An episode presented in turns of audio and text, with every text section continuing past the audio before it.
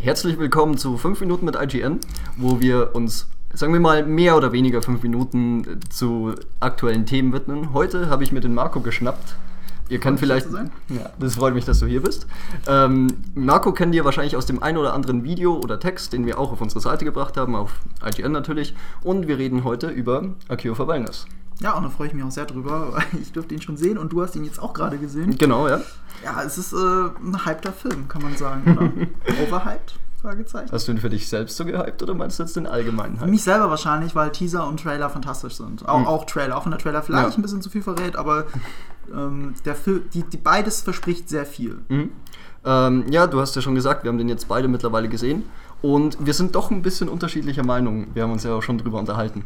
Magst du vielleicht den Anfang machen? Wir sind ein bisschen unterschiedlicher Meinung, aber ich möchte damit anfangen, womit wir auf jeden Fall, glaube ich, gleicher Meinung sind. Ja. Der Film sieht fantastisch aus. Unglaublich. Trailer, Teaser versprechen nicht so viel. Sogar die Musik, die man da hört, ist ja. wirklich die Musik des Filmes, es ist die Stimmung des Filmes. Mhm. Ich würde sagen, das ist unzweifelhaft fantastisch. Ja. Das kann man dem Film niemals absprechen. Ich habe da ja auch gern äh, den Wes Anderson-Vergleich ein bisschen gezogen. So äh, ein sehr symmetrisches, ähm, detailverliebtes Bild mhm. von wirklich, also auch gewaltig von den Aufnahmen her, nur halt eben, dass es nicht den Charme oder jetzt nicht unbedingt die Wärme eines Wes Anderson hat, sondern doch sehr kalt und abstoßend ist.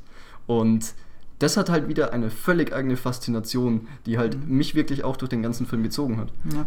Und du sagst was Wichtiges, das hat, das hat was Abstoßendes. Mhm. Das ist ja wirklich so, es sind faszinierende Bilder mit Fluchtpunkt, geradezu Kubrick-mäßig. Mhm. Äh, das holt alles in diese Welt wirklich hinein und sie haben immer was zu bedeuten. Diese Bilder sehen nicht einfach nur gut aus. Sie ziehen einen in diese Welt rein, sie äh, konterkarieren teilweise die Charaktere, die Situation. Mhm. Es ist wirklich immer intendiert, was man sieht und was man dabei fühlt. Ja. Und das schafft der Film zu jedem Zeitpunkt bis zum Ende, auf jeden Fall.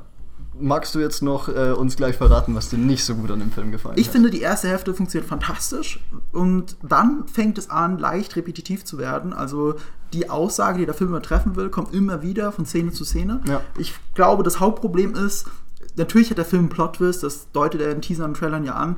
Und dieser Plot-Twist ist dem Zuschauer wenigstens im Groben der wichtigste Eckpunkt viel früher bewusst als den Protagonisten. Das ist so, als wenn man Star Wars 5 zum ersten Mal sehen würde und würde sofort checken, dass Darth Vader der Vater von Luke Skywalker ist. Wow. So nach der Hälfte. Krasses, kommt, krasse Spoiler. Krasse Spoiler. Uh, Spoilerwarnung. ähm, und so ähnlich ist es aber bei Cure for Wellness, weil die zelebrieren diesen Plot-Twist viel zu sehr dafür, dass der Zuschauer ihn schon kennt. Mhm. Und die mhm. Protagonisten brauchen zu lange, um ihn herauszufinden. Und das finde ich ein bisschen schade, weil man merkt dann, dass in der zweiten Hälfte äh, zäher wird, dass der Film auf jeden Fall zu lang ist. Der geht über zwei Stunden. Mhm. Äh, für das, was er erzählen will, ist er zu lange. Das wäre auch eine gute Kurzgeschichte bei Black Mirror gewesen, also so eine Folge. Mhm. Ähm, und ich, ich finde, er verliert sich selber so am Ende so ein bisschen aus den Augen. Er ist so ein Kunstwerk in so vielen Momenten. Ja. Und gegen Ende wird er etwas zu sehr 0 auf 15 Slasher-Film. Okay. Das fand ich schade. Ähm, ich erkenne auf jeden Fall dein Argument. Da haben wir auch gestern schon drüber geredet, mhm. nachdem ich aus dem Kino gekommen bin.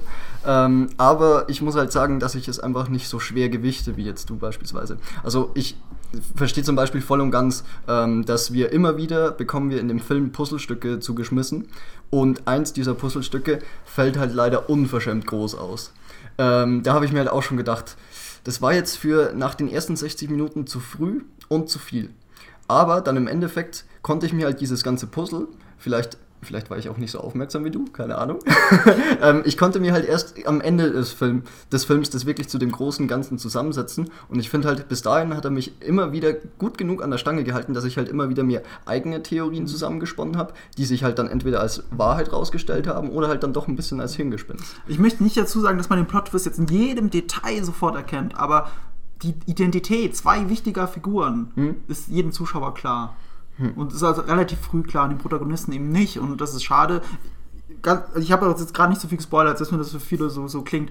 äh, das ist etwas, worüber der Zuschauer die permanent nachdenkt von Anfang an des Filmes. Ja. Und, ähm, aber ich möchte dem Film nicht absprechen, dass er zum großen Stück wirklich ein schönes Kunstwerk ist, das für sich steht. Äh, es hätte besser sein können. Es hat mich aber nicht äh, beleidigt in meiner Intelligenz oder war schlecht. Ich finde, der Film ist auf jeden Fall sehenswert, so wie er ist. Fall. Ich würde ihn mir sogar auf Blu-ray holen, weil einfach die Bilder zu fantastisch sind. Ich denke, ich werde ja. ihn mir jetzt auf jeden Fall noch ein zweites Mal im Kino angucken, oh. nur um zu sehen, wie halt beim zweiten Mal funktioniert. Weil ich hatte ja oft das Problem bei Filmen in der Vergangenheit, die halt sehr auf ihre Wendung ein bisschen aufbauen, dass die halt beim, bei mir beim zweiten Mal nicht mehr unbedingt funktioniert haben. Äh, sagen wir mal, Fight Club hat mhm. für mich immer funktioniert. Also da war es ja schön, um zu sehen, wie viele Details noch in diesem Film drin stecken.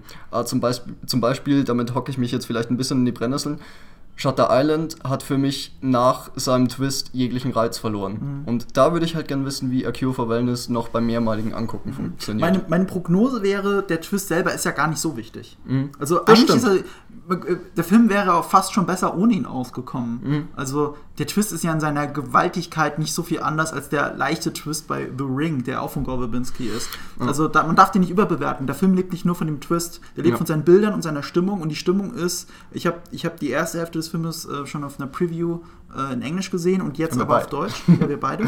Und ich finde, in der englischen Sprachfassung hat er eine noch bessere Stimmung, weil er halt in der Schweiz spielt und Stimmt, viele Charaktere ja. dann mit dem Akzent sprechen. Mhm. Da wird diese Atmosphäre, diese europäische, ureigene Atmosphäre wird noch mehr eingefangen. Habe ich so in einem amerikanischen Film noch nie gesehen. Ja. Das muss man dazu sagen. Das wertet den Film noch ein bisschen auf. Man kann die deutsche Synchro super gucken, die ist gut gemacht, aber diese, dieser leichte äh, Fremdartigkeitsfaktor, der fällt dann raus. In der sich halt auch der Protagonist wiederfindet. Ja, richtig. Der übrigens super gespielt wird von Dana Hahn, muss ich dazu sagen. Die, die Darsteller sind alle super. Also, äh, um zum Ende zu kommen, ich spreche auf jeden Fall eine sehenswerte Empfehlung aus. Du? Sehenswert auf jeden Fall, auf jeden Fall. Ähm, ihr könnt euch ja dazu selber ab dem 23. Februar 2017 äh, ein Bild machen, sobald der Film im Kino startet. Und ihr könnt uns ja wissen lassen, was ihr dann davon hält. Vielen Dank. Danke, Marco. Bitte sehr.